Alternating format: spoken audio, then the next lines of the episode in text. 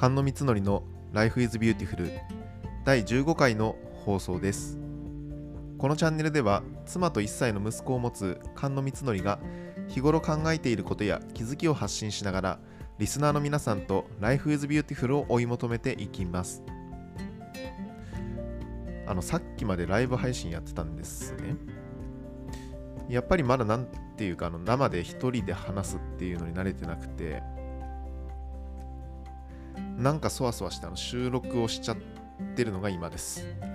皆さんライブ配信ってどんな心づもりでやってるんですかねこれ。ぜひ知りたいなと思っております。ちょっとこれからも引き続き精進していきたいなと思っております。はい、今回はですね、考え事の整理にマインドマップを使ってみようというお話を、えー、したいなというふうに思います。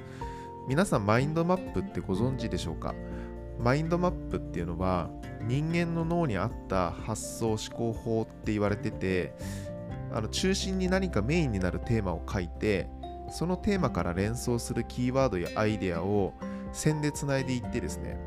どんどんこう枝葉を放射状に増やしながら発想を広げていくっていう思考方法なんですね。普通あのメモとかノートって上から下にあのどんどんどんどんあの書いていったりすると思うんですが中心から放射状に発想を広げていくっていうことで全体を俯瞰しながらその増やした枝葉と枝葉同士でまた組み合わせで新しいアイデアを思いついたりみたいなあの作成しながら自分では発見が多くなったりするので、まあ、よく発想を膨らませたいなと思う時にあの私は使ったりするんですね。まあ、例えば仕事でもあの思考を何かあの収束っていうよりは拡散させたいなと思った時はまずこうマインドマップで書いてみてアイデアを広げた上でその後収束させるというかあの to do タスクに落とし込んでいくみたいなことをあのしたりしてます。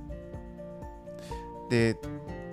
この菅野光則の Life is Beautiful というあのこの番組というかチャンネルについても、まあ、中心に Life is Beautiful と書いたものを放射状に広げながら皆さんにお話ししたいことを考えたりしています。まあ、ちなみに Life is Beautiful から1段階放射状に広げたキーワード、あのー、私はですね、まあ、家族、健康、お金、生活、人とのつながり、キャリア、夢みたいなワードを並べています。でそこからさらに分解して枝葉を増やしながらお話しするテーマを考えたりしています。まあ、些細なことからちょっと深いテーマまでいろいろ取り上げることができたらいいなっていうふうに思いながらマインドマップあの書き連ねています。ちなみにあの普段私は何で何で何でマインドマップを書いてるかっていうとあのマインドマイスターというウェブベースのマインドマップツールがあるんですね。それを使ってます、まあ、プロダクト自体の色使いだったりあの UI がですね馴染みやすくて好きで、まあ、結構昔からあの愛用してるツールだったりするのでもしよかったら参考にしてみてもらえたらなと思います。マインドマイスターっていうあの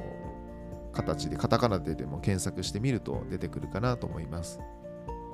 まあ、音声配信に限らずですけど、まあ、日頃何かをこうインターネットから発信しようっていうふうに思っている方は、まあ、ぜひあの考え事の整理のマインドマップを使ってみるっていうのはいかがでしょうか。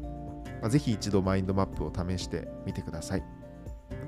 はい、そんな感じで第15回の放送終わります。これからも Life is Beautiful につながるような生き方について発信をしていきたいと思います。今回の放送良かったと思ってくれた方は、いいねやコメントぜひお願いします。このチャンネルを応援しようかなと思ってくださる方はフォローしていただけるとめっちゃ嬉しいです。それと、Twitter や Instagram もやっていますので、そちらもぜひフォローいただけるとめっちゃ嬉しいです。これからも一緒に Life is Beautiful な生き方を模索しましょう。まだ見るリスナーさんとの出会いがあることを願っています。ご視聴ありがとうございました。次回の放送もよろしくお願いします。バイバイ。